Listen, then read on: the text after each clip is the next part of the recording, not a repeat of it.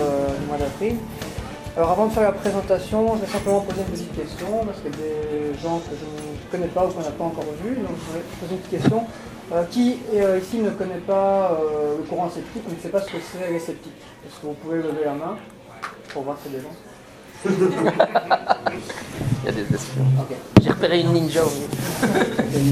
Euh, donc juste en, en quelques mots euh, très brefs, donc euh, voilà, nous on, organise essentiellement des conférences euh, où on se pose la question de qu'est-ce qu'il y a comme données scientifiques ou objectives par rapport à toute une série de, sujets qui peuvent être des sujets qui sont liés euh, aux sciences, aux religions, au paranormal aussi, enfin voilà, on a une gamme de sujets assez large. Et donc euh, voilà, bah, vous le verrez ici, donc euh, on va aborder certains mythes par rapport au, Japon. Voilà, ça vous donne une idée très brève de ce que fait le courant sceptique en très résumé. Et donc aujourd'hui, c'est Jean-Michel Abrassard qui donne cette conférence, qui est un des fondateurs de, de Skeptics in the Pub et qui est euh, psychologue de formation et aussi professeur de japonais.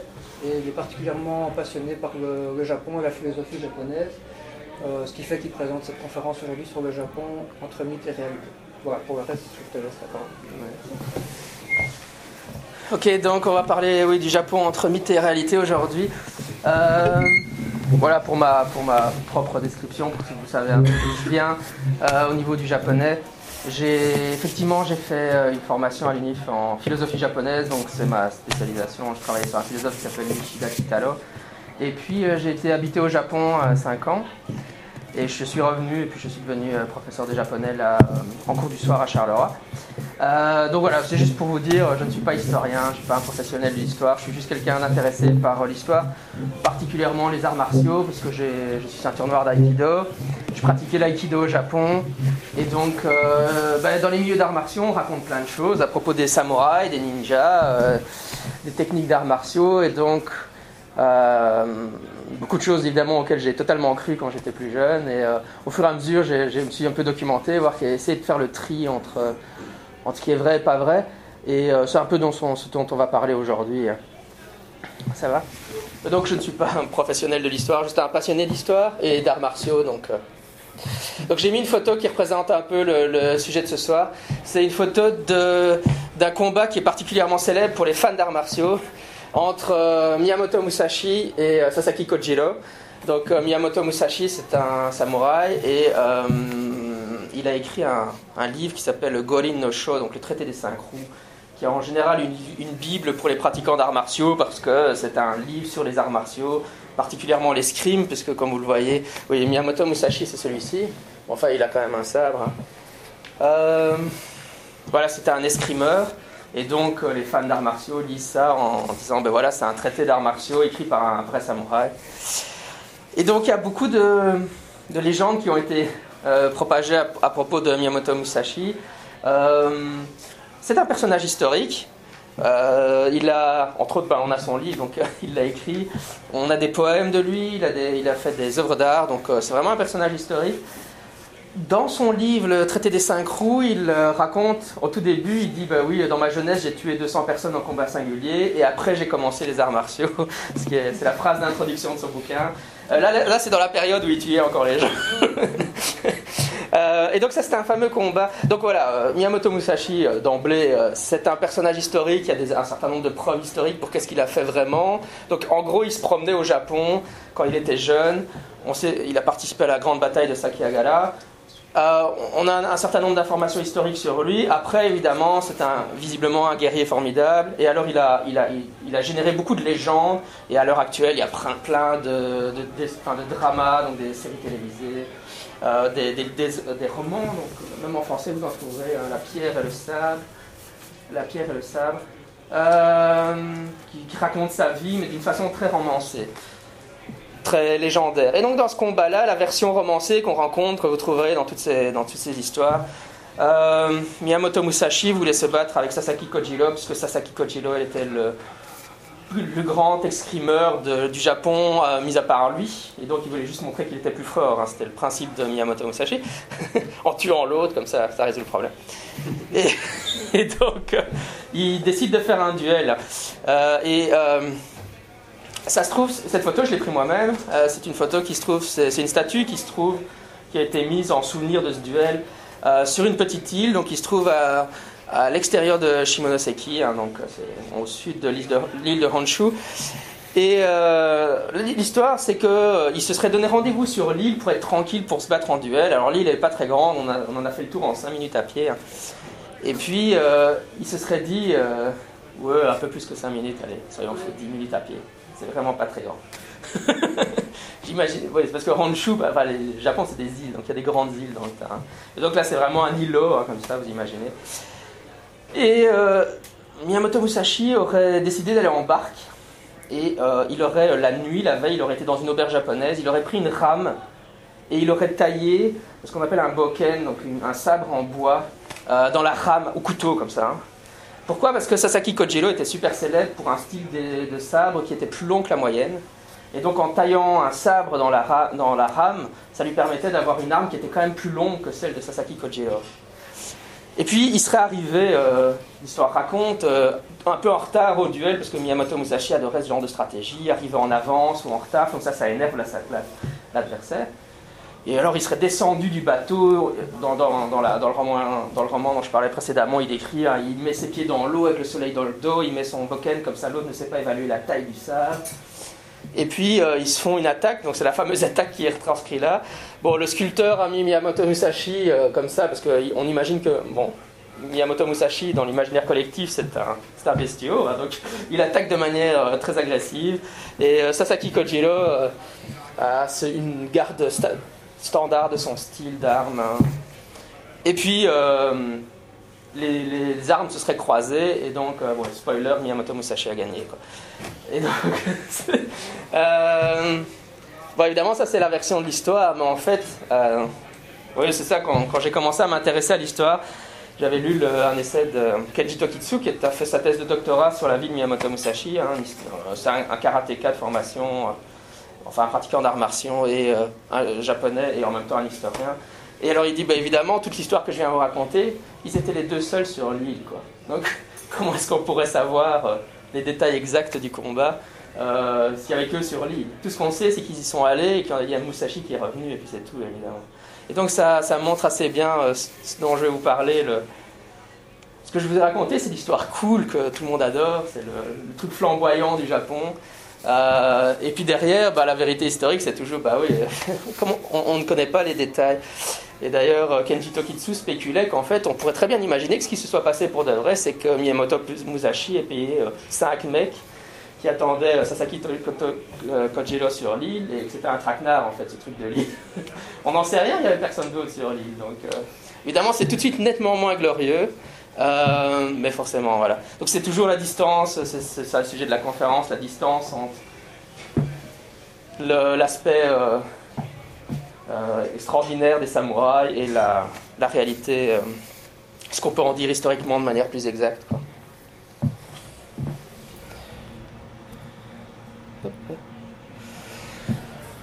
Oui, c'est juste un petit dessin que j'aime bien sur la, culture otaku versus le Japon réel. Et donc, euh, pour ceux qui ne savent pas lire, euh, en, anglais, de toute façon, il dit Hé hey, mec, euh, t'habites au Japon? Et puis l'autre, il fait Oui. Et donc, on voit les deux mondes de représentation qu'on peut avoir à propos du Japon. les, otaku, pour ceux qui ne sauraient pas, donc c'est un terme qui, qui, un peu de geek ou de, ou de nerd en anglais. Hein, donc, c'est des fans de manga ou d'anime ou, de, ou de, jeux vidéo ou toute la culture jeune, actuelle du Japon. Euh, en sachant qu'évidemment, otaku c'est quelque chose qui est négatif au Japon comme terminologie, un peu comme geek l'était avant en anglais. Otaku ça veut dire chez soi, parce qu'en fait ça veut dire c'est des gens qui ne sortent pas de leur maison et qui restent toute la journée à lire des bandes dessinées. Et donc, euh, ouais, de ce côté-là, vous avez quoi? Il y a des samouraïs, des sumo, des maids, enfin. Il y a Pikachu, et des sushis, et Godzilla quand même, faut pas oublier. Et puis dans la vraie vie du gars, il y a, des salariman et des employés japonais. Et un, et un euh, Starbucks café quand même, parce que voilà quoi, les Starbucks café au Japon, c'est quelque chose. Voilà. Donc euh, ça c'est aussi un, autre, euh, un autre décalage entre ce qu'on imagine du Japon et bon évidemment j'ai mis des guillemets autour du Japon réel parce que qu'est-ce que c'est le Japon réel? Moi, je l'observe fort au niveau de mes élèves. Si, mes élèves, ont, au cours de japonais que je donne, si les élèves ont moins de 40 ans, en général, ils ont ce genre de représentation par rapport au Japon. S'ils ont plus de 40 ans, ils viennent faire du japonais en général pour les arts martiaux, ce qui coïncide plus ou moins avec l'arrivée de Club Dorothée, euh, euh Goldorak euh, et voilà, Akira en 1991.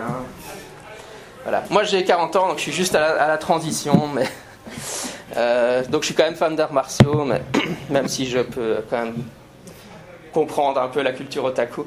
Donc la culture otaku, elle se cristallise surtout dans un quartier de Tokyo qui s'appelle euh, Akihabara, qui est un, quartier, euh, dit le quartier de la ville électrique, euh, qui est un quartier qui sera dédié, il y aura des maids, donc c'est des cafés où, où, les filles sont habillées en soubrette et elles se mettent à genoux quand elles vous servent en, vous appelant mon maître. Il y aura des, immeubles de 6 à 7 étages où on vous vendra des figurines rétro et vous pouvez acheter des jeux vidéo qui datent des années 80, etc. Et, quand on a cette vision un peu là du Japon, bah, ce quartier-là, Une façon que j'aime bien dire, c'est, enfin je rigole toujours en disant ben, d'un côté il y a le Japon et puis à Tokyo. En réalité, on pourrait dire d'un côté il y a le Japon et puis à Akihabara. Cette vision des choses-là, c'est un peu penser que le Japon dans son ensemble, c'est juste un seul quartier de Tokyo qui s'appelle Akihabara, mais c'est évidemment, euh, c'est évidemment loin du compte. Quoi. Par exemple, les fameuses maids dont je parlais, là, les soubrettes, hein, qui, font. Ça fait hurler toutes les féministes japonaises, évidemment, pour de très bonnes raisons. Euh, et la plupart des Japonais trouvent que la meilleure chose à faire, ça serait de fermer tous ces foutus cafés, parce que c'est vrai que c'est dégradant pour la condition féminine. Mais, on les ferme pas parce que ça fait venir les touristes occidentaux qui sont fans du côté gauche de l'image. Donc. Euh, tu as des questions ou quoi? N'hésitez pas. Hein. Je ne vais, pas tellement parler plus de ça, de la culture otaku versus le reste du Japon ou d'Akihabara, etc. Même si je, suppose qu'il y a ce genre de questionnement dans votre tête parfois. Mais euh, on peut en parler dans les questions-réponses aussi après si vous voulez. Sinon, la conférence sera surtout sur les samouraïs. Donc, euh, bah, comme je viens de le dire, on va parler un peu des samouraïs, et puis on parlera des ninjas, et puis du bushido, et puis des arts martiaux traditionnels. Hein Juste quelques questions comme ça, par exemple, les ninjas, euh, les, samouraïs, si on vous demande, c'est quelle période Avant les dos. Période des dos. 1500, ah, Jusqu'à l'ère Meiji. Mhm, mhm. Oui, c'est ça, parce que enfin, là, vous utilisez la terminologie correcte, parce que je suppose que vous avez déjà vu un peu, mais donc l'ère Meiji, ça, ça commence quand, par exemple 1800. On voit qu'il y a des fans de l'histoire du Japon, c'est bien, c'est bien. Je suppose que tout le monde aurait répondu la même chose. Donc euh, à partir de maintenant, ceux qui ont répondu là ne peuvent plus répondre aux questions suivantes. non, c'est pas grave, c'est très bien. Euh, le Bushido, qu'est-ce que c'est? Oui, il y a le Bushido, mais avant d'attaquer le Bushido, il y a le Bushido. Le Bushido, c'est quoi? C'est le code d'honneur. Euh, code d'honneur des samouraïs. Et qu'est-ce que, qu'est-ce que vous imaginez dans votre tête quand vous pensez au code d'honneur des samouraïs? Oui, il a fait Arakiri ou c'est beaucoup en japonais correct, oui. Arakiri. Quoi d'autre? Les kamikazes japonais durant la Seconde Guerre mondiale. Ouais, ouais, c'est vrai, ça c'est ouais. C'est juste, ouais. Et pourquoi, pourquoi ils faisaient euh, c'est beaucoup les, les, enfin Arakiri, euh, les, les samouraïs? Pour quelle raison? Ouais, pour l'honneur, pour. Euh... Non. Bah, Surtout que c'est comme ça. En fait. pas le terme exact, mais quand leur, maître euh, était humilié, il avait perdu, il fallait absolument. Voilà, c'est le respect au maître. Euh, si, le, si, le, maître a été humilié, on doit. Le chef, je sais pas comment on appelle Les daimyo, oui. Les daimyo. Ouais. D'autres idées sur le Bushido? Enfin, c'est, Grosso modo, c'est, pas mal déjà. comme Personne d'autre qui a d'autres idées Ceux là-bas, il n'y a pas, pas de le Bushido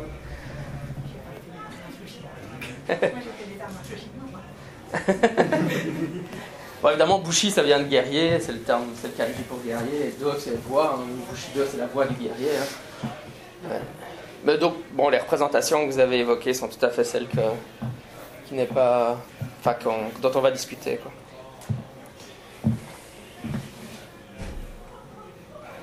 Donc, au niveau des périodes, euh, Juste pour vous donner une idée de la chronologie de l'histoire du Japon, hein, vraiment à gros, gros, gros traits. Le, bouddhisme et l'écriture chinoise arrivent au, Japon au 6e siècle, hein, donc euh, 550 et des poussières. Donc euh, c'est toujours super important de se rendre compte de ça. Ça veut dire qu'il n'y a pas de traces écrites au Japon avant le 6e siècle. Donc avant le 6e siècle, euh, on ne sait pas trop ce, que les gens pensaient ou croyaient, etc. On a des traces archéologiques, mais on n'a pas de traces écrites avant le 6e siècle. Contrairement à chez nous, si vous pensez quand est apparue l'écriture chez nous. Donc euh, au 6e siècle, euh, l'écriture arrive au Japon. Et alors on va avoir, euh, ça va pas trop nous intéresser pour cette conférence-ci, mais évidemment on va avoir la capitale à Nara pour ceux que ça parle, et puis évidemment la, la- la- la capitale va shifter vers Kyoto. Et puis on arrive dans la période dite féodale, le Japon féodal. Donc en fait la période des samouraïs, ça va être de 1685 à 1868. C'est ce qu'on appelle le Japon féodal et en général on considère qu'il y a des samouraïs à cette période-là. Évidemment le terme samouraï va recouvrir des choses très différentes en fonction de si on parle des samouraïs à telle époque ou à telle époque. Mais donc les samouraïs théor- théoriquement c'est en fonction du Japon féodal. Et donc le Japon féodal, voilà, donc c'est du XIIe siècle à l'ère Meiji, comme ça a été dit avant, en 1868. Pour ceux qui ne savent pas ce que c'est l'ère Meiji, c'est le moment où le Japon a été forcé de s'ouvrir à l'Occident. Donc le Commodore Perry est allé et a bombardé, donc c'est un Américain, il a forcé, il a dit, parce que le Japon a été fermé euh, de- du XVIe siècle à 1868, le Japon a été fermé aux étrangers, les étrangers ne pouvaient pas venir à l'intérieur, sauf euh, un tout petit peu à Nagasaki. Euh, et à un moment, les Américains ont dit non, non, on va forcer les Japonais à faire du commerce avec nous. Et donc ça, c'est l'ère Meiji. À la fin de l'ère Meiji, il n'y a plus de samouraïs, c'est terminé. Le Japon se modernise et devient un État euh, moderne extrêmement rapidement. Et donc, les, périodes qui vont particulièrement nous intéresser pour parler des samouraïs et des ninjas, c'est la période Sengoku. D'ailleurs, je- j'entendais ça dans les commentaires, puisqu'il y avait visiblement des gens qui avaient fait des lectures et qui, période Edo ou la période d'avant euh, ça va être, Je vais répondre donc à la question. Euh, la période Sengoku, c'est celle qui, précède juste la période Edo. hein. Et la période Sengoku, donc c'est la période du Japon en guerre. Donc si on regarde les kanji, donc les idéogrammes de Sengoku, Sen c'est la guerre et Goku c'est Koku c'est le pays, donc c'est le pays en guerre. Et donc il y a un shogun depuis un certain temps qui est installé à ce moment-là. Et euh, une dynastie de shogun, hein, c'était des familles, hein, de père en fils, ils sont, ils shogun. Donc le shogun, ça veut dire un général. Euh, et le shogun a le pouvoir effectif. Il y a un empereur qui est à Kyoto, mais il- son pouvoir est totalement, totalement, euh, comment dire, c'est comme le roi chez nous, il n'a pas de pouvoir effectif. Donc cette date-ci, en 1185, c'est le moment où l'empereur perd le pouvoir effectif et où le shogun devient les, les shoguns, puisqu'on va avoir différentes dynasties de shoguns qui vont succéder comme ça. Euh, le shogun a le pouvoir réel, l'empereur il a un pouvoir religieux. On le laisse faire ses rites à Kyoto, mais il n'a plus vraiment son mot à dire. Enfin, il n'a plus du tout son mot à dire à propos de rien. Ça va? Et donc, quand on arrive à cette période-ci, à la période Sengoku, dans ces dates-là, la famille de shogun qui est au pouvoir à ce moment-là n'arrive plus à contrôler le pays pour des raisons politiques très complexes dans lesquelles on ne va pas rentrer. Et euh, ça veut dire qu'à ce moment-là, les différentes familles daimyo vont commencer à se faire la guerre. Et donc ça va être une période de guerre assez intense. Euh, donc c'est pour ça qu'on appelle ça la Sengoku, la période du pays en guerre. Et qu'est-ce qui va se produire? Ben, C'est qu'il y a un certain nombre de daimyo, donc des seigneurs qui vont émerger, qui vont être des seigneurs qui vont unifier euh, le Japon. Et donc euh, certains des noms vont certainement vous dire des choses, surtout s'ils avaient joué à des jeux vidéo dans votre vie. Du genre euh, euh, Nobunaga, hein, Oda Nobunaga, et puis après Hideyoshi, et puis évidemment Tokugawa, parce que la, durant la période Edo, le grand gagnant, ça va être Tokugawa. Et la période Edo, c'est-à-dire que c'est le shogunat sous la famille des Tokugawa, donc ceux qui vont gagner l'unification. Donc là, je viens de nommer trois noms qui sont les trois grands unificateurs du Japon. Le premier, c'était Nobunaga, mais il, a, remporté d'importantes batailles.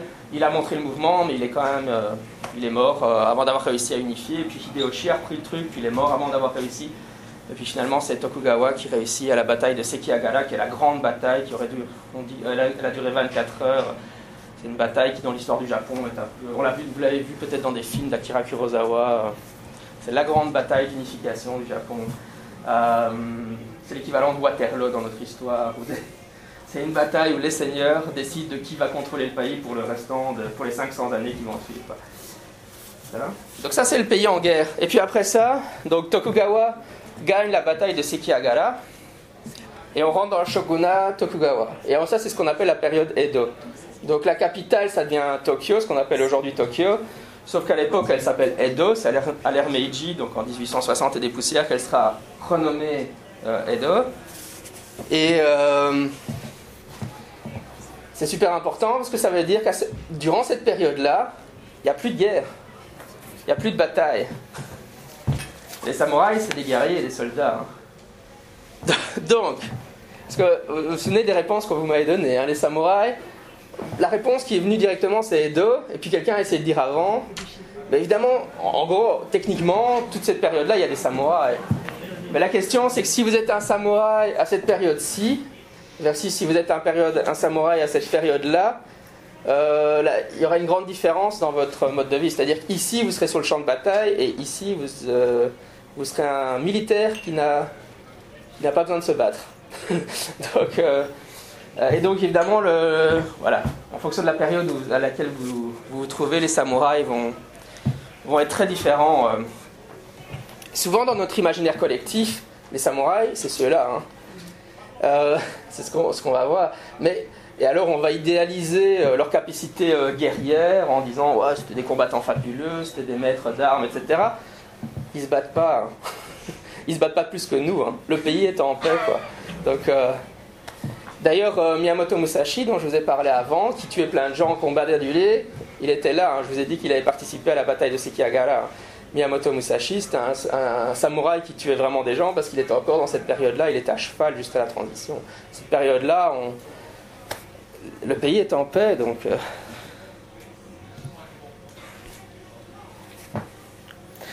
Oui, donc c'était. Euh, j'avais mis ça au-dessus, c'est un peu un cliché qu'on entend. Les samouraïs, les guerriers de l'ancien Japon. Bon, j'essaie de leur traduire de l'anglais parce que souvent on dit Ancient Japan. L'ancien Japon. Bah, évidemment, c'est une représentation un peu. C'est des choses qu'on entend souvent.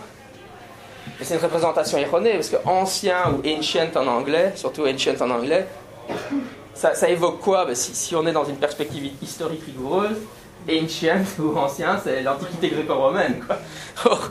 si vous regardez ces dates-là, euh, les samouraïs, ils n'étaient pas pendant la période de l'antiquité gréco-romaine. Donc en réalité, ils n'étaient pas si ancient, ancien que ça. Et mon image suivante, euh, elle est là pour l'expliquer encore plus.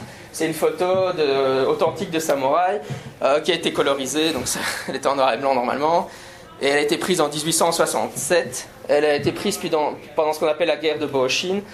Euh, la guerre de Bohoshin, c'est la guerre qui, est juste entre la période de, l'ère Edo et l'ère Meiji. À la fin de l'ère Edo, évidemment, il va y avoir une révolution au Japon où on va démettre le shogun Tokugawa et on va mettre à la place l'empereur. Donc là, quand même, ils se remettent à se battre pour de vrai. Et donc là, c'est une photo qui est prise à ce moment-là.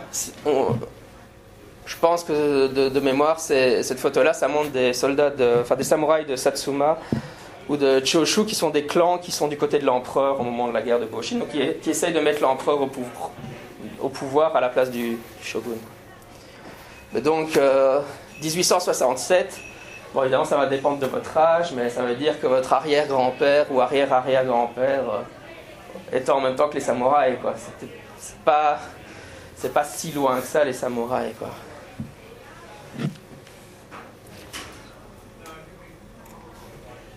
Bon, c'est lié au fait que, au fait que pour des, des, bonnes raisons, hein, on n'a pas tellement d'informations à l'école euh, à propos du Japon. Et souvent, quand j'ai des élèves qui arrivent à mon cours de japonais, ils, peuvent commencer à 15 ans, ben, les représentations qu'on a du Japon. Même après, ça va être assez flou. Hein. on va dire qu'il y, a le Japon moderne, et puis avant ça, il y avait les samouraïs. Mais c'est très très vague au-delà de cette division-là. quoi. C'est, ça que j'essaye de, casser un peu ici, quoi, en disant non, non.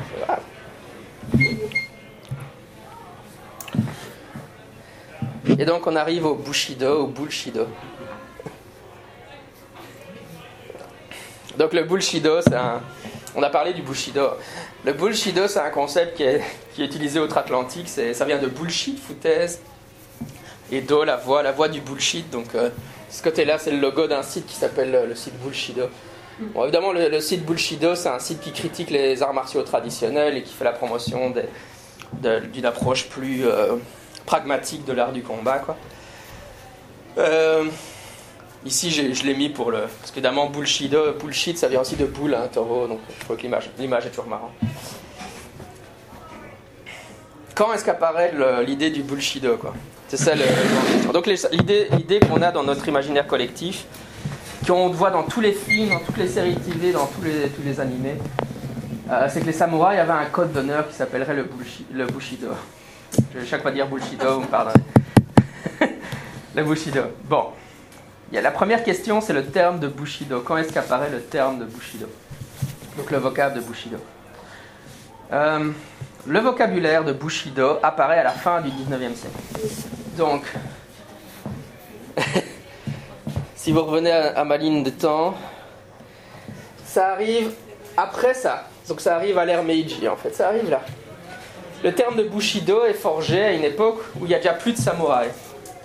C'est quand les samouraïs n'existent plus que le concept de Bushido est inventé.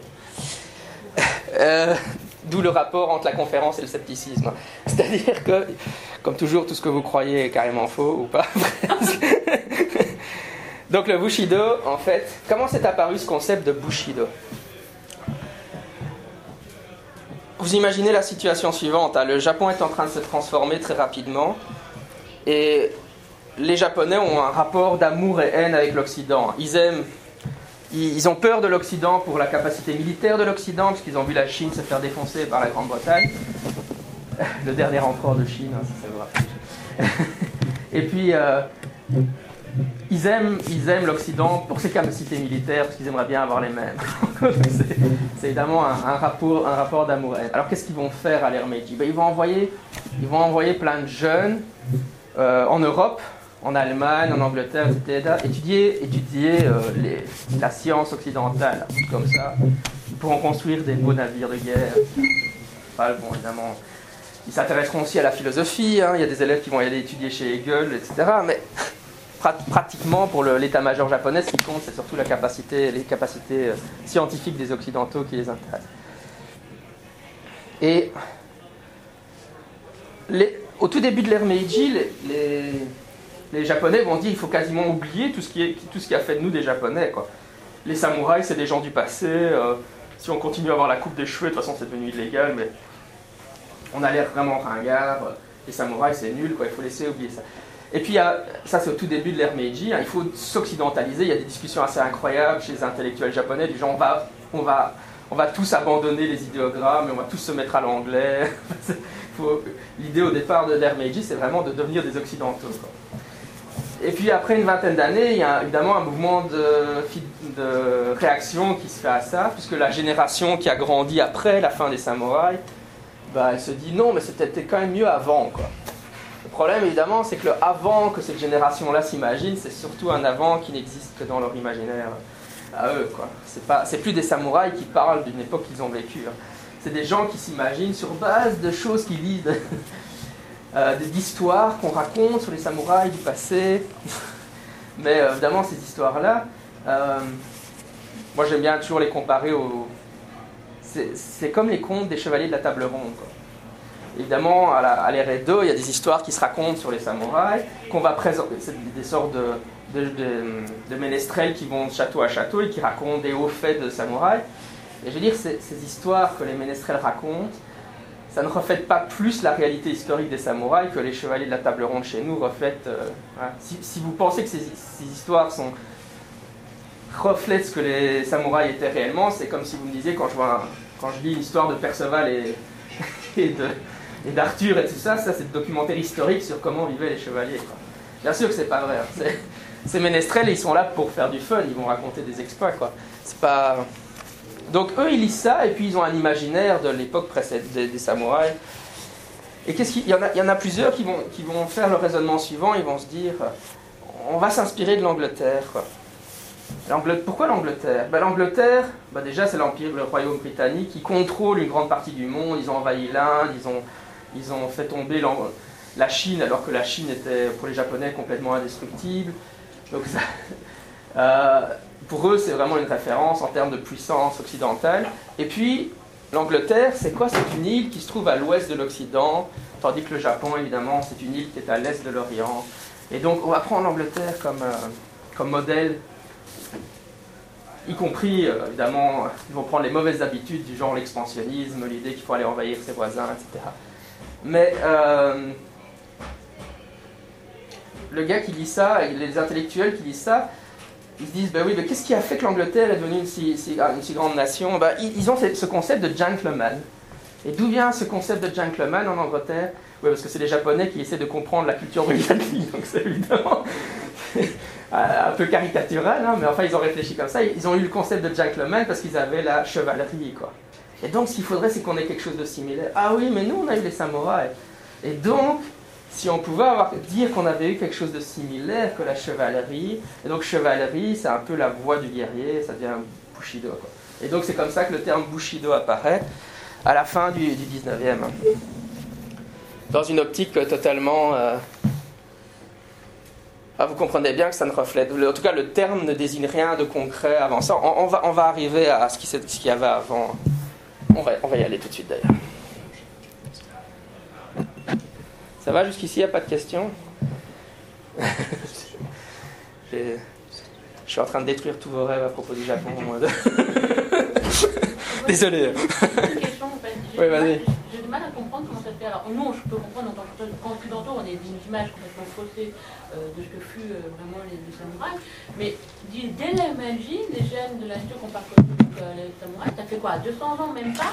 J'avais déjà une représentation fausse et un imaginaire déjà collectif par rapport aux samouraïs qui si loin que ça. Je suis encore d'autant plus près, enfin, d'autant plus près, c'est même pas leurs parents, leurs grands-parents là. Mmh, coup, comment ça se fait que eux, ils ont eu cette représentation erronée? Nous, on est loin, on est vieux, enfin, on veut, mais. Non, non, non, bien sûr, ouais. Non, mais c'est- parce qu'évidemment, euh, je, je trace à gros traits, mais au départ, ces intellectuels, ils n'ont pas. Enfin, oui, c'est- le problème que je- je synthétise et je résume. Mais ils n'ont pas une, représentation enfin, erronée dans le sens où il y, a, un effort de vouloir justement valoriser les samouraïs comme si c'était justement euh, des Britanniques. Donc il y a une manipulation à un certain moment. Enfin, après, est-ce que c'est une manipulation consciente de certains intellectuels ou inconsciente et à chaque fois, ils, ils, ils- arrivent, ils citent des auteurs, si tu veux, qui précèdent, mais qui eux-mêmes, tu vois, ils citent par exemple des auteurs qui datent de 1850, comme Yoshida Shoin. Mais même, même Yoshida Shoin, lui-même avait une vision des samouraïs. En fait, en fait c'est quand les samouraïs? Ben, Finalement, les vrais samouraïs qui se battaient vraiment, tu vois, tu dis, ils n'étaient pas si loin, mais si tu veux, les, les vrais samouraïs sont là. hein. Ça, enfin, les samouraïs euh, qui, tu vois, euh, efficaces, quoi. Et donc, et donc, qu'est-ce qu'on, qu'est-ce que, qu'est-ce que ces intellectuels, parce que je veux pas non plus les, en plus ils étaient sous une pression énorme. Hein. T'imagines le, le chamboulement intellectuel que ça a été pour eux au moment où ils, ont découvert, enfin ils ont dû assimiler l'Occident en 15-20 ans. C'est difficile de se représenter ce que ça a été pour eux. Mais, mais euh, qu'est-ce qu'ils ont sur cette période-là? Eh ben ils, ils ont ces récits, ces histoires, mais forcément les récits des troubadours de l'époque, euh, ça ne correspond pas non plus. Forcément, c'est des récits héroïques. Bah oui, c'est ce que je vous ai expliqué. Et forcément, dans ces récits, on va dire il ne faut pas trahir le Seigneur. Pourquoi? Ben Parce que si tu es un Seigneur et qu'il y a un troubadour qui vient chez toi, qu'est-ce que tu as envie que ce troubadour te raconte? Ben, Une histoire qui explique à tes hommes que ce serait sympa qu'ils ne le trahissent pas. En fait, le troubadour, il fait un service à la communauté. Enfin, je veux dire, il veut plaire au Seigneur, et le Seigneur, c'est ce qu'il a envie d'entendre. Il a envie d'entendre des actions héroïques, et puis il a envie que l'histoire renforce des valeurs qui lui plaisent à lui. Quoi. Et une des valeurs qui lui plaît fort à lui, c'est qu'on on le poignarde pas dans le dos. Ça, ça le botte, quoi. Et donc, il va valoriser ces histoires-là. Et donc, les, troubadours se racontent ces histoires-là, parce que c'est ce que les, les seigneurs ont envie d'entendre. Mais euh, alors évidemment, quand quatre siècles après, les gens lisent ça, et c'est ça leur représentation du 15e siècle, ils sont assez à côté de la plaque. En réalité, on a plein d'histoires de trahison. hein. Les, sa- les- les samouraïs, ils n'arrêtaient pas de trahir leur seigneur et de les poignarder dans le dos. Je me rassure, c'était des êtres humains. Vous regardez Game of Thrones, ça ressemble plus ou moins à ça. C'est-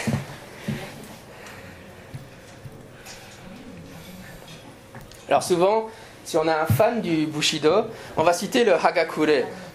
Le Hagakure, c'est un, c'est un essai qui a été écrit euh, par un, à l'époque Edo. hein. Et le Hagakure, on va dire, ben oui, c'est ça le code du Bushido. Bon, évidemment, le Hagakure n'utilise jamais, jamais, jamais, jamais le mot Bushido, parce que le mot Bushido n'existait pas à l'époque. Mais c'est vrai parce que bon, pour les historiens, si on dit qu'il y avait un code des samouraïs, on, doit imaginer qu'il y avait un document euh, que les samouraïs lisaient avec euh, une sorte de règlement intérieur. Hein. Si vous êtes un samouraï, hein, c'est ça un code d'honneur du bushido des samouraïs. Quoi. Évidemment, un tel, vous avez bien compris qu'un tel document n'existe pas dans toute l'histoire du Japon. Hein. Alors, les gens qui veulent défendre le bushido, ils pointent vers le hagakure. Et les fans d'arts martiaux lisent le hagakure. Moi, je l'ai lu quand j'avais la vingtaine. J'étais à fond dedans. voilà. La première ligne, c'est toujours bien le samouraï valeureux ne pense pas en termes de victoire ou de défaite, il combat fanatiquement jusqu'à la mort. Et là, on se dit, ben voilà, on a le Bushido, c'est exactement noir sur blanc l'idée qu'on se fait des samouraïs, quoi. Sauf qu'évidemment, il y a la date, 1709, hein, quoi. Ça va? Et donc, euh, vous êtes ici, hein, se battre à mort sur les champs de bataille. Il n'y a plus de champs de bataille. donc, déjà, on se rend vite compte que c'est un petit problème un petit problème chronologique. voilà, le Hagakure peut. Donc, ça, bon, ça, évidemment, c'est, il faut bien comprendre dans quel contexte le Hagakure a été écrit. Les gens qui le lisent et qui pensent que c'est un code du Bushido le mettent pas en contexte, en fait. Hein. Donc, c'est en contexte. Qu'est-ce qu'il faut dire? Un, il a été très très peu distribué au Japon. C'est écrit dans, un tout petit, dans une toute petite province du Japon et ça n'a jamais dépassé cette province-là. Donc, euh, en termes de publication, hein. il faut attendre le XXe siècle pour que ça devienne un best-seller. Maintenant, tous les fans d'arts martiaux, de karaté le lisent et se disent Oh, j'ai lu ça, je suis un vrai samouraï. Mais donc, à l'époque médiévale, enfin du Japon féodal, ça se lit très peu en fait. Donc, déjà, le code d'honneur des samouraïs, bon, c'est très local quoi. Ben, en plus, voilà, vous imaginez quelqu'un qui écrit un document. Et ce document, il explique bah, les samouraïs, voilà, ils doivent se battre jusqu'à la mort, ils doivent respecter leur seigneur, ils doivent faire ci, ils doivent faire ça. Pourquoi est-ce que vous écrivez un document pareil? Parce que c'est ce que les samouraïs font. Est-ce que vous allez écrire un document qui donne des règles pour les samouraïs? Si c'est le comportement effectif de tous les samouraïs Non. Vous écrivez le document parce qu'en fait, vous n'êtes pas satisfait avec la, manière dont les samouraïs agissent, et vous voulez leur expliquer, vous n'avez rien compris. C'est comme ça que vous devriez agir. En fait, vous n'agissez pas comme des vrais samouraïs. Et donc, en fait, c'est un ouvrage d'un réactionnaire, quoi. Et sa position, c'est... Oui, les jeunes samouraïs d'aujourd'hui, ils n'ont rien compris, quoi. Ils savent pas comment ils devraient se comporter, donc moi, je vais leur expliquer, quoi. Un vrai samouraï, ça agit comme ça, quoi. Et donc, c'est quelqu'un qui constate une situation, il a cet imaginaire, parce qu'en fait, à cette époque-là, il a déjà, on est déjà un siècle après la vraie période des samouraïs, hein, la période Sengoku, il a déjà cet imaginaire. Et il voit les samouraïs qui agissent de manière, euh, j'ai envie de dire comme des humains normaux, en fait. Voilà, ils agissent, comme, ils agissent comme vous imaginez que des êtres humains agissent. Et il voit ça et il n'est pas content. Et alors il écrit un document en disant euh, Non, non, il faut vous ressaisir, les gars, euh, votre comportement, c'est pas celui d'un vrai samouraï. Mais évidemment, les gens, ils lisent ça et ils se disent ça représente le comportement des samouraïs. Mais non. En fait, il y a, y a, des, règlements internes, enfin des règlements qui étaient écrits par les daimyo pour leurs samouraïs, puisque les samouraïs c'était des employés des seigneurs. Et dans ces règlements, il y, y, a des choses du genre vous ne devez pas trahir votre seigneur. Mais si votre seigneur éprouve le besoin de mettre dans un document qu'il vous donne, s'il vous plaît, ne me trahissez pas. C'est pas parce que les samouraïs ne trahissaient pas leur seigneur, c'est parce que ça se faisait tout le temps en fait. Ça va? Mais c'est toujours ce problème de. On voit, les, les gens pensent qu'ils lisent ça, ils pensent que c'est le comportement effectif, alors qu'en réalité, c'est au contraire une réaction par rapport au comportement réel des gens.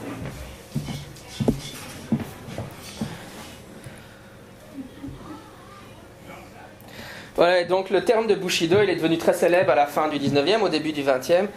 Et euh, le, livre qui a vraiment popularisé le terme Bushido, c'est celui-là. Il y a différents auteurs qui, à la même époque, fin du 19e, utilisent le terme Bushido. Euh, il y en a un qui l'a utilisé avant, mais on n'est pas sûr que Inazo Nitobe l'ait repris de lui. Enfin, en tout cas, moi, c'est moi qui ne suis pas sûr, parce que j'ai jamais trouvé l'information ou quelque chose de, précis là-dessus. Euh, la raison pourquoi, c'est parce qu'en fait, Inazoni Tobe, il a vécu euh, les trois quarts de sa vie aux États-Unis, quoi. Donc il grandit au Japon, il va dans une école américaine. On est à la fin, de on est à la fin du 19e. Hein. Et puis il va aux États-Unis et il passe sa vie aux États-Unis pratiquement tout le temps. Et il écrit ce bouquin-là, et ce bouquin-là devient la Bible du Bushido et fait connaître à tous les Américains le mot Bushido. Quoi. Et une fois qu'on a fait ça, c'est plié, et le mot Bushido, il est dans la culture euh, collective. hein. Si vous voulez que quelque chose passe dans la culture collective, il faut l'apprendre aux Américains. Euh, Je ne sais pas s'il était au courant de, l'usage du mot chez les autres intellectuels de la même époque, puisqu'il était un peu déconnecté du Japon. Et d'ailleurs, c'est ce livre qu'on donne à tout le monde, même au Japon. on trouve- voilà, si, si, si quelqu'un, euh, même, même quand moi j'étais un pratiquant d'arts martiaux, enfin je suis toujours un pratiquant d'arts martiaux, mais je veux dire quand j'étais jeune, quoi, on me disait, ben oui, voilà, ça c'est le livre, c'est- un livre qui explique vraiment super bien le Bushido. Donc c'est écrit par un gars qui a vécu 35 ans aux États-Unis, quoi, il est plus américain que japonais.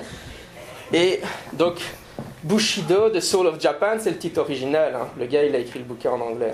Ça, ça, J'ai mis le, le titre en français, mais l'ouvrage originellement est écrit en anglais directement. quoi. Et euh, d'ailleurs, pour l'anecdote, quand l'ouvrage, 15-20 ans après, est traduit pour la première fois en japonais, les japonais se lisent le truc et ils disent Mais c'est quoi ce truc?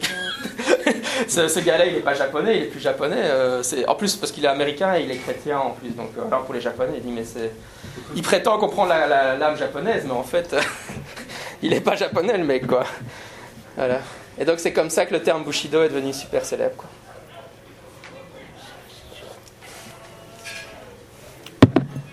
Enfin, évidemment, je ne sais pas quel est le public dans la salle, mais je peux vous dire que tous ces livres-là, si, quand vous faites des arts martiaux, karaté, aikido, c'est les livres que vous les mettez sous votre oreiller pour, euh, pour que ça infuse dans votre esprit, pour améliorer votre capacité de combattant.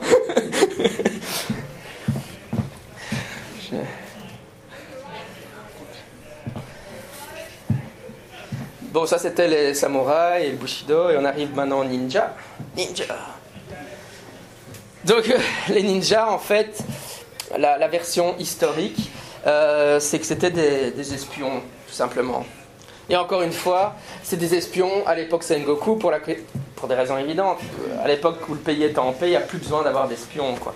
Donc évidemment, dans les représentations qu'on a, encore une fois, samouraï, ninja, tout ça coexiste à l'ère Edo. En réalité, l'idée de ninja, enfin bon, donc les ninjas, en fait, à l'époque Sengoku, on les appelait des shinobi, pas ninja. Ninja, c'est un terme qui est utilisé à partir de l'ère Edo. Mais donc les shinobi, euh, c'était des espions, des mercenaires. C'était des gars que les seigneurs allaient payer pour euh, faire des tâches ingrates, euh, style euh, aller mettre le feu au château du voisin, euh, espionner. euh, parce que voilà, c'est une période de guerre interne. Et donc euh, parfois, la guerre, elle se fait pas euh, sur le champ de bataille, elle se fait euh, avec, avec des espions, quoi. Et donc, euh, bon, le terme shinobi apparaît à cette époque-là pour désigner ces individus hein, qui sont des espions, mercenaires, euh, terroristes. hein. Et puis, euh, euh, Iga et Koga, c'est deux de, deux lieux au Japon. Il y a des, écoles qui apparaissent de shinobi qui, les entraînent. Et donc, bon, voilà. Si, le consensus actuel, c'est que donc il y a vraiment eu des, il y a vraiment eu des shinobi. Il y avait même eu des écoles pour, enfin, à ces deux endroits qui auraient été célèbres pour les former. Je, vais faire un full disclaimer. En, préparant la conférence, je suis tombé sur au moins un, historien qui disait que ça c'était aussi de la tradi- tradition inventée. Donc, c'est-à-dire que même ça, c'est pas certain. Après, évidemment, c'est toujours le problème. On parle d'espions, quoi. Pour les historiens, si c'est des espions, c'est de prouver leur existence ou qu'est-ce qu'ils ont vraiment fait. Par définition, c'était s'ils ont vraiment bien existé, ce que cet historien-là mettait en cause. Euh, c'est difficile de documenter toujours. Ceci dit, le consensus, c'est que, euh, en tout cas de ma lecture, c'est que pour la plupart des historiens considèrent oui, il y a eu des shinobi à l'ép- à l'époque Sengoku, c'était comme je l'ai dit des espions, euh, des espions, et euh, probablement qu'il y avait, des écoles qui les entraînaient à Iga et Koga, et après, à l'ère Edo, il y a trois manuels qui sont sortis, hein. c'est trois livres. Évidemment, c'est après coup, hein. ça c'est toujours, c'est après la période Sengoku. Euh, mais ces livres sont supposés décrire l'entraînement qu'on recevait dans ces écoles. Euh, donc évidemment, là, le problème, c'est le décalage temporel entre le moment où c'est supposé vraiment se dérouler et le moment de la rédaction des livres. Mais enfin, l'espace n'est pas tellement grand, hein, c'est 181, euh, on est dans... euh, on est quand même quelques dizaines d'années plus tard, quoi, mais voilà. Bref, sinon, ils ne s'habillaient pas en noir. Euh, pourquoi? Parce que c'était des espions. Donc, si vous imaginez, on vous dit va espionner le seigneur Intel. Quoi. ce que tu vas faire, c'est de t'habiller en paysan, ou en marchand, ou en samouraï. Euh, tu vas pas t'habiller tout le temps en noir, euh, t'as repéré direct. Ils n'utilisaient pas, je, reviendrai hein, sur, le costume, sur le costume noir qu'on a dans notre imaginaire à propos des samouraïs. Ce costume noir, il, correspond à rien d'historique. Hein. Et euh, oui, il n'avait pas d'art martial spécifique, donc les trois manuels ici. Ça décrit quoi? Ça décrit comment crocheter les serrures, comment s'intégrer dans les populations de certaines régions, euh, comment mettre le feu à certaines parties euh, stratégiques d'un château. Donc ça, décrit des méthodes d'espionnage. Il n'y a pas de technique de combat, il n'y a pas d'art martial qui va avec. Hein. Donc les, les shinobi n'avaient pas d'art martial spécifique. Hein. Ça ne veut pas dire que l'espion X ou Y qui, travaillait ou le mercenaire n'avait pas un entraînement au combat, mais il n'avait pas, pas d'école d'entraînement de, ninja. Donc si vous allez dans des clubs, ici il y a des clubs de sport qui proposent des cours de ninjutsu, hein, ils vous demandent de vous habiller tout en noir et puis ils vous enseignent l'art réel des, des ninjas. Évidemment, ça repose sur absolument rien du tout. quoi.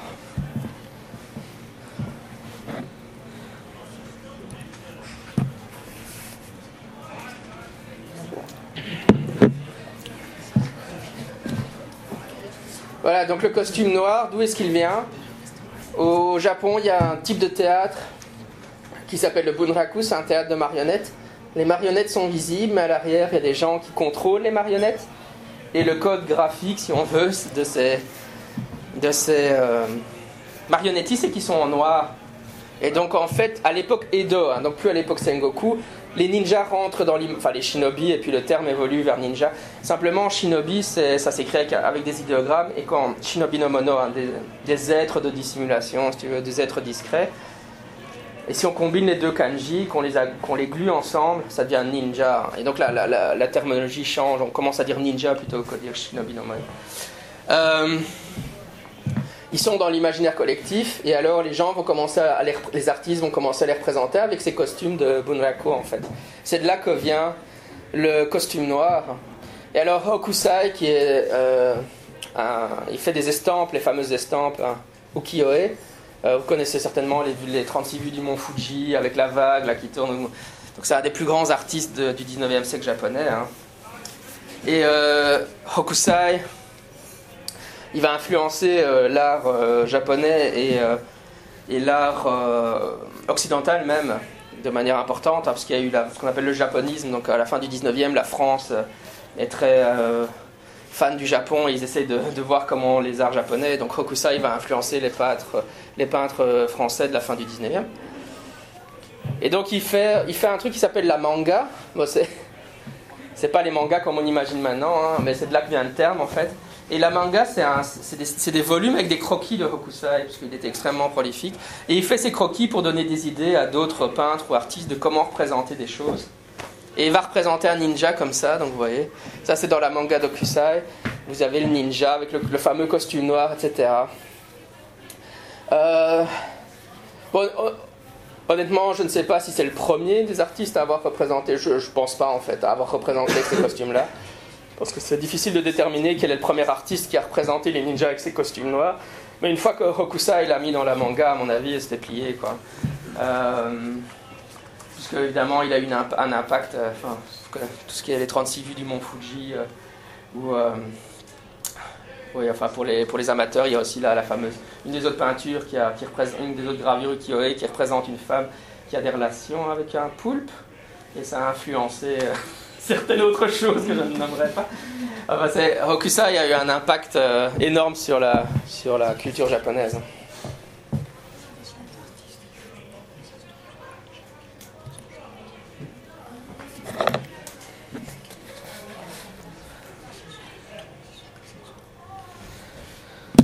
Voilà, donc euh, juste parler un peu de l'aïkido. En fait, c'est pour parler des arts martiaux traditionnels et je vais parler de l'aïkido parce que c'est celui dont je me suis le plus intéressé à l'histoire pour des raisons évidentes, parce que c'est l'art martial que, je pratique moi-même. Et c'est aussi parce que c'est l'art martial qui a la prétention d'être le plus traditionnel. Si vous allez dans un club d'aïkido, l'image que les gens vont avoir, c'est ce qu'ils font dans le club d'aïkido, c'est ce que les samouraïs faisaient. Je sais pas de quelle époque, hein, mais ils imaginent, on imagine que l'aïkido, c'est le, le, samouraï, il s'entraîne exactement comme ça, quoi, en fait. Hein, c'est vraiment typiquement ce que faisait un samouraï. Évidemment, ce n'est pas du tout le cas. la- l'aïkido est créé par Moriei Ueshiba. Euh, alors j'ai mis une photo de lui jeune et une photo de lui vieille parce que généralement on voit toujours vieux. hein. Et ce qui joue évidemment sur l'image du, du vieux maître d'arts martiaux euh, à la Yoda. euh. Vous savez, ça, ça a un effet euh, vieux maître d'arts martiaux. Il ne faut pas montrer des photos des gens jeunes, il faut toujours les montrer à 60 ans, comme ça. Directement, ça frappe mieux l'imaginaire occidental. Vous voyez, là, là, on se dit, ouais, ça c'est un grand maître d'arts martiaux. Ici, ici, ça le fait pas du tout. Non, mais c'est marrant ces représentations. Si vous allez dans les clubs d'arts martiaux, c'est toujours l'image de droite que vous verrez affichée. hein. L'i- L'image ici, c'est il a 40 ans. Euh, Moriei Ueshiba, dans sa jeunesse, il a été travaillé à Hokkaido, qui est au nord du Japon. Il y a 3 mètres de neige en hiver, il était bûcheron, le gars. hein. Donc, je dire, il avait un certain physique, quoi. Alors, moi, quand on montre la photo du vieux à 60, 70 ans, ça représente pas vraiment. euh, eh, il faudrait peut-être montrer le, malabar que c'était avant, quoi. Avant de dire. euh, Voilà. C'est toujours les, représentations qu'on a dans les, arts martiaux. hein. Euh, et. euh,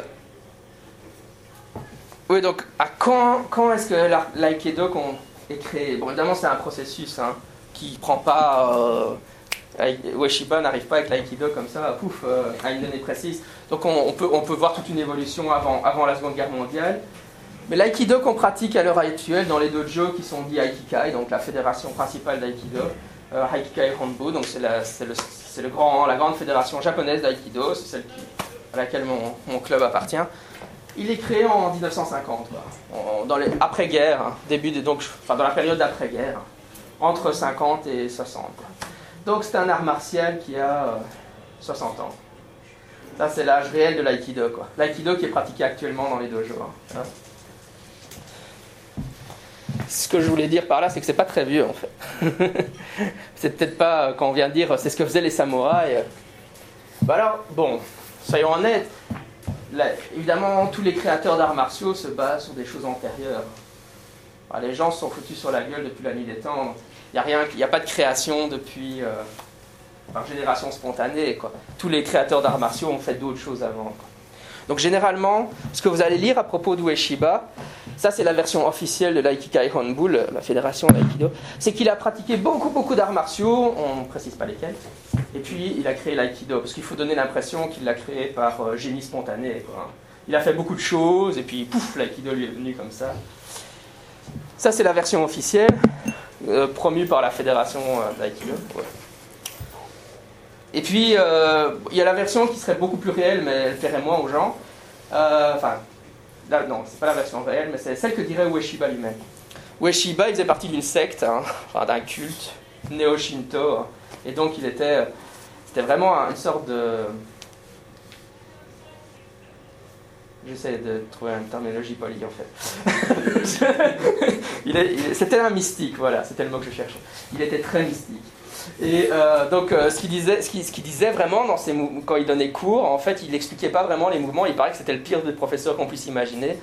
Euh, parce qu'il n'arrêtait pas de faire des trucs, d'improviser des nouveaux mouvements. Et puis, quand il avait fait un mouvement, évidemment, il était prodigieusement bon, hein, mais il disait, il disait en fait, les, dieux ont exécuté le mouvement à travers moi, quoi. C'est les kami qui se manifestent à travers moi. Puisqu'en fait, il, pratiquait ce néo-shintoïsme. hein. Donc, euh, il, avait une explication religieuse, quoi.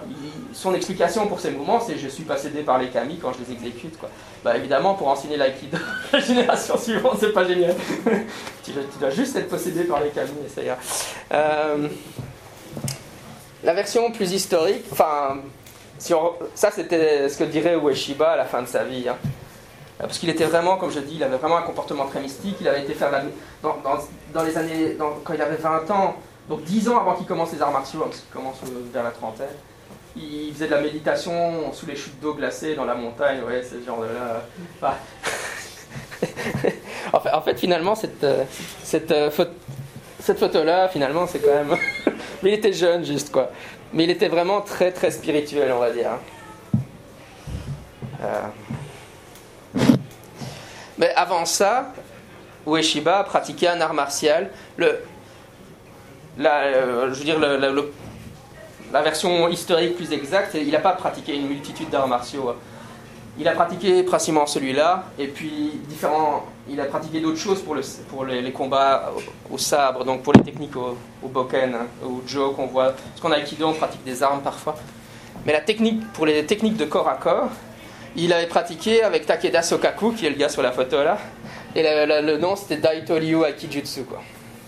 Il s'était formé chez, chez Sokaku Takeda, et euh, à l'époque, quand- quand on pratiquait les arts martiaux, bah, une fois que Takeda Sokaku avait dit tu peux aller enseigner euh, mon Daito Ryu Aikijutsu, chaque fois qu'il avait un élève, il devait renvoyer de l'argent à, Takeda Sokaku. Alors à un moment, il a dit je vais appeler ça Aikido, comme ça je dois plus lui envoyer d'argent.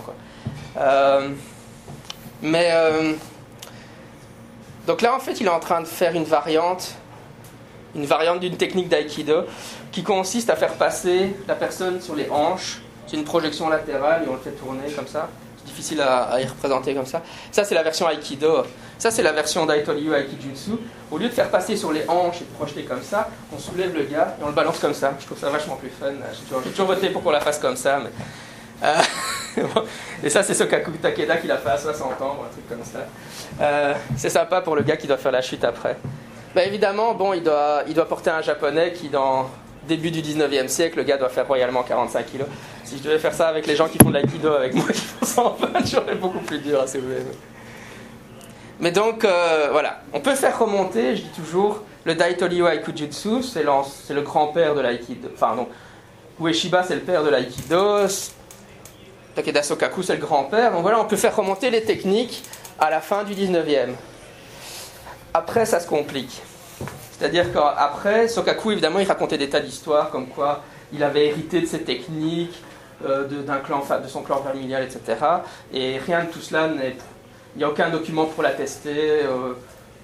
il raconte une histoire comme d'habitude, comme dans tous les arts martiaux, qu'en fait son truc remonte à, il y a très longtemps, mais c'est improuvable euh, historiquement, c'est-à-dire qu'il n'y a, aucun document, aucune mention de, sa pratique du Daito Ryu Aikijutsu, avant que lui ne dise je l'ai reçu de- d'autres personnes. Mais ça, c'est toujours facile de dire.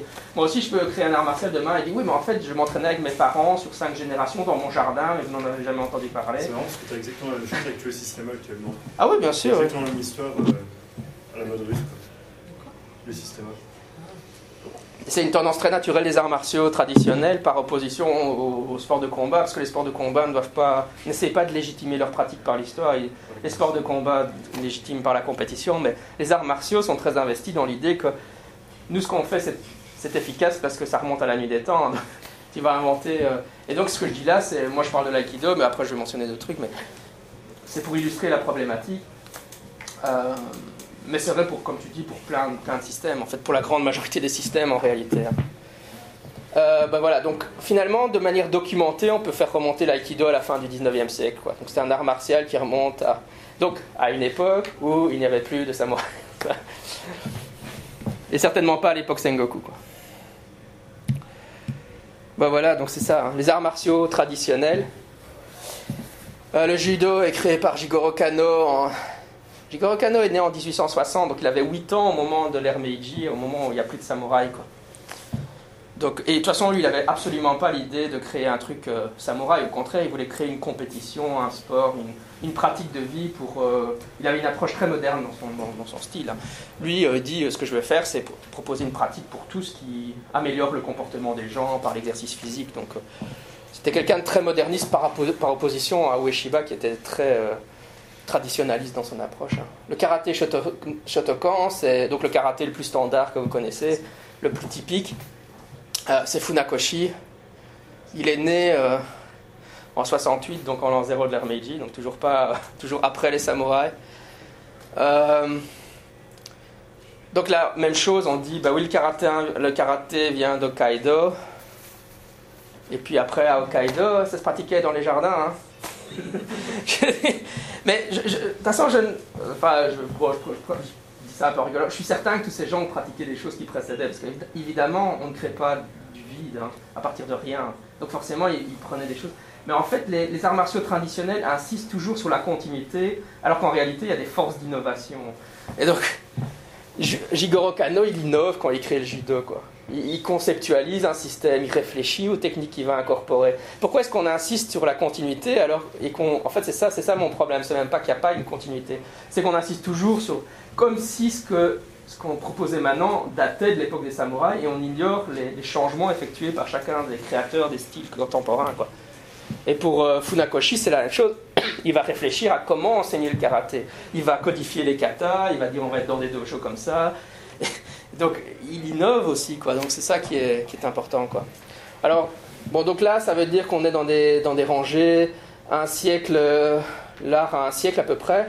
L'aïkido, bah, si on prend vraiment l'aïkido maintenant, il a été conceptualisé, je vous l'ai dit, en 1955, donc il a royalement 60 ans, alors que ça se présente comme l'art, un art qui reflète exactement ce que faisaient les, amo- les samouraïs. Par opposition à ça, les premiers nuages d'escrime modernes, par rapport à, la rapière avant, enfin, l'escrime comme vous l'imaginez, contemporain, 1880, et la boxe qui est sport de combat, hein. ça c'est pas traditionnel, hein. 1865, vous voyez que c'est à peu près la même période. Évidemment, la boxe ça se pratiquait avant, mais euh, ça se pratiquait sans gants, hein. Ça, c'était bare knuckle fighting, donc c'était, on se frappait comme ça.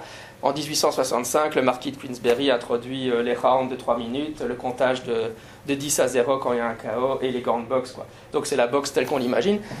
1865, ça c'est, un sport de combat parce que c'est pas, pas vieux, et ça c'est des arts martiaux parce que c'est très vieux apparemment. C'est ce qu'on, ce qu'on dit dans les clubs d'arts martiaux. Hein. Et vous vous rendez compte qu'en fait, c'est pas, pas ça la vérité. Quoi. Les arts martiaux traditionnels, par exemple comme l'aïkido, euh, ils en perpétuelle évolution ou alors ils sont figés euh, Le- problème, c'est que c'est la quadrature du cercle pour les enseignants d'arts martiaux traditionnels. Parce qu'ils doivent prétendre que c'est éternellement figé. Parce que si c'est pas figé, à ce moment-là, ce que tu fais maintenant, c'est plus ce que faisaient les samouraïs, tu vois. Mais en réalité, c'est en perpétuelle évo- évolution. Mais tu vois, il faut, il faut différencier ce qui est réel. Donc dans la pratique, tu vois une évolution. Le, corpus de l'aïkido, il, il évolue, il change, il se transforme en fonction de, tas de choses. La, fédération, les fédérations essayent de contrôler les corpus théoriques, etc. Mais, mais même dans l'exécution, il y a des modes, etc., qui sont euh, instaurés par, euh, les, par les, les- pratiquants du plus haut niveau, qui sont les personnes de référence dans une fédération. Et donc, en fonction de ces gens-là, bah, les choses vont changer, évoluer ou se transformer. Si à une époque le grand, le plus, le plus haut gradé exécute le mouvement d'une telle façon, et puis il meurt, et puis un nouveau haut gradé qui va le remplacer, et lui il ne fait plus exactement de la même façon, bah, les pratiquants vont se mettre à la, nouvelle génération montante, ils vont faire le mouvement euh, à la façon du nouveau et plus l'ancien, tu vois. Mais le discours officiel, c'est qu'il n'y a pas de changement, quoi. Parce que forcément, tu dois prétendre que, que ce que tu fais remonte à la nuit des temps. Or, s'il y a du changement, ça ne peut pas être vrai, quoi. Donc il y a toujours une tension entre la réalité objective que tu peux observer. euh. D'ailleurs, c'est assez marrant dans mon, dans mon club, c'est assez, assez flagrant. Ça fait, euh, ouais, fait 25-30 ans que je. Non, euh, non allez, j'exagère. Euh, ça fait au moins 20 ans que je pratique. quoi. Et, et euh, souvent, euh, souvent je, je, bah, je vais, euh, je vais chez mon prof et tout d'un coup, mon prof montre le mouvement, il le fait plus de la même façon qu'avant. Et c'est flagrant qu'il le fait plus comme il l'avait montré il y a 3-4 ans. quoi. Et tu vas lui poser la question, il dit Mais non, je l'ai toujours fait comme ça. Alors, bon, bon, parce que évidemment, je suis dans son club, donc moi je lui casse toujours son cou, donc on en rigole, quoi. Mais ça ne s'apprend pas, et on dit Ouais, c'est ça, tu l'as toujours fait comme ça, moi je sais très bien. L'année dernière, tu le faisais pas comme ça. Mais il y a cette tendance à vouloir dire que Ben non, je peux, je peux pas innover, parce que si j'innove, forcément, c'est plus de l'aïkido que je fais, quoi. Alors qu'en réalité, forcément, on innove. Ne, ne serait-ce que bah, pour ce qui arrive avec mon professeur, c'est qu'il évolue, ou, enfin, ça, sa technique évolue, bah, tu changes, tu, bah, tu, vieillis, donc tu vas plus faire les mouvements de la même façon, et puis théoriquement, enfin, tu t'améliores, ou tu deviens plus fin dans tes mouvements, donc forcément, tu vas plus les faire. Tu vas pas faire le mouvement à 20 ans et à 60 ans de la même façon. Donc prétendre que c'est complètement figé dans, la glace, c'est absurde, mais c'est-. Bon, voilà. Et donc, euh, oui, on n'a pas le temps de parler des ordres martiaux, mais ailleurs du Japon, c'est la même chose. hein, le tai chi, la, forme des 24 formes qui, qui est la plus populaire dans le monde, elle date de 1950. Le tai chi, en général, date de 1890. Il a été conceptualisé à ce moment-là. Donc, on nous présente ça comme un art martial ancestral. euh, le, le- taekwondo, c'est large. Enfin, ils vont vous dire que ça remonte à, la nuit des temps en Corée, mais en réalité, si on regarde les livres d'histoire, enfin, les historiens disent qu'en réalité, c'est largement du karaté modifié. Simplement, ont, ils- après la Seconde Guerre mondiale, ils voulaient plus dire que ça venait du Japon parce qu'ils détestaient les Japonais, et donc ils ont commencé à dire ben non, ça remonte à la nuit des temps. Mais en réalité, si tu regardes, on voit bien que les profs, en fait, ils avaient été étudiés au Japon avant-guerre, et c'est là qu'ils avaient appris leur technique. Euh, donc ça veut dire que ça date taekwondo 1940, quoi, enfin avant-guerre. Euh, la plupart des arts martiaux sont dans ce cas-là traditionnels. Et du coup, euh, est-ce qu'il y a, des, est-ce qu'il y a de, de vrais arts martiaux traditionnels qui sont identifiés, qui existaient avant l'époque féodale Ou est-ce que c'était juste des techniques de combat généralistes, mais qui n'étaient pas nommées, qui ne correspondaient pas à des époques particulières Non, non, il y avait des arts martiaux, des arts martiaux qui existaient à l'époque. Euh, entre autres, Miyamoto Musashi, dont on a parlé, bah, dans son manuel, le Gyorin no Sho, dont on a encore le document, il, euh, décrit, entre guillemets, certains, il, parle de sa pratique martiale et de ce qu'il enseigne à ses élèves. Euh, le, problème, en gros, c'est que euh, ça a été perdu à travers le temps. Enfin, c'est parce qu'on a des documents écrits qu'on sait encore exactement ce que faisait Miyamoto Musashi. On a des indications dans ce qu'il écrit dans son livre. Et donc, c'est pour ça, il y a, à l'époque, il y a des, mouvements dans les arts martiaux de recréation, par exemple, de- des, experts qui essayent de voir sur base des documents historiques comment se battaient réellement les gladiateurs, et puis de voir comment se battaient réellement euh, les, chevaliers.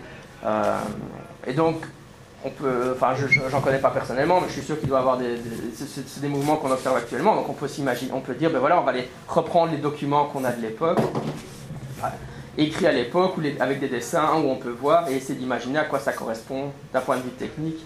Mais évidemment, même quand on fait ça, euh, on sait qu'il y a une partie de recréation parce que sur base uniquement des dessins, tu sais pas, euh, pas exactement. Alors après, ça, ça revient à la question qui était posée précédemment. Euh, évidemment, le, le Daito Ryu avec Kijutsu, il est encore enseigné maintenant. Euh, et moi, j'ai suivi un stage de la technique de Miyamoto Musashi. quoi. Euh, donc c'est supposé être un art martial qui a euh, 500 ans. Quoi. Mais s'imaginer que ce qu'on fait là maintenant, sous ce nom-là, c'est vraiment ce que faisait Miyamoto Musashi, c'est justement, encore une fois, perte de vue. Euh, D'abord, je n'ai jamais, honnêtement, je n'ai pas vu de document enfin, d'historien qui examine le linéage, donc est-ce qu'il y a vraiment une tradition ininterrompue ou pas, ça j'en sais rien, donc je ne peux pas vraiment me positionner. Mais même, dans le meilleur des cas, imaginez une tradition totalement ininterrompue, donc dans Miyamoto Musashi, il y aurait eu des profs jusqu'à maintenant. Quoi. Mais imaginez que ces profs se seraient transmis les techniques sans les modifier, sans les altérer, que ce qu'on faisait. C'est comme le Daito Ryu Aikijutsu qu'on fait maintenant, bah, il est fortement influencé par l'aïkido en réalité. Parce que tous les mecs qui vont faire du Daito Ryu Aikijutsu de, de, de Tokuda Sakeda, ils, euh, Sokaku pardon, euh, c'est tous des aikidoka qui veulent aller voir l'art martial antérieur, mais donc ils ont déjà les mouvements d'aïkido. Moi, ça me plairait bien d'aller suivre un, cours avec un prof, mais lui-même, c'est un aikido. Le tous, les, pratiquants d'Aito Ryu, c'est des aikidoka au départ, et donc forcément leurs mouvements sont influencés. Donc ça revient sur l'idée, les, arts martiaux sont pas statiques ou figés dans le verre. Euh, de- Non, c'est pas. Serait même pas un état souhaitable. hein. Je pense pas qu'il faudrait, faudrait que les arts martiaux soient figés dans le verre. C'est juste le problème qu'on essaye de nous faire croire qu'ils le sont. Voilà. Juste Je- juste, euh, j'ai j'ai juste terminé et puis on passera aux questions. C'est mon dernier slide en fait, et puis j'ai fini. Et donc, euh, oui, en fait, euh, j'avais juste eu l'idée de faire cette conférence sur base de ce bouquin-là. Ce que je vous ai raconté n'est pas dans le bouquin, hein.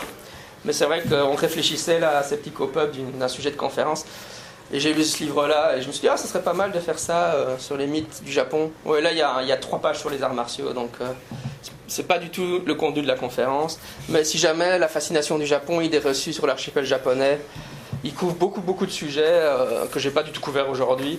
Par exemple, euh, l'idée qu'on se suicide beaucoup au Japon. Il montre que en 1997, euh, avant, avant l'éclatement de la bulle économique japonaise, le chiffre des suicides était moins important au Japon qu'en France. Après l'é- l'éclatement de la bulle, les employés ont commencé à perdre leur job, etc. Et donc il y a eu plus de suicides. Mais finalement, il n'y a pas tellement plus de suicides au Japon qu'en France, par exemple. Donc il, couvre pas mal, euh, c'est un prof d'UNIF et il, est vraiment super bien documenté. Donc si vous êtes intéressé par beaucoup de mythes ou d'idées reçues à propos du Japon, euh, c'est un ouvrage que je vous recommande. Voilà. Et on peut passer aux questions-réponses.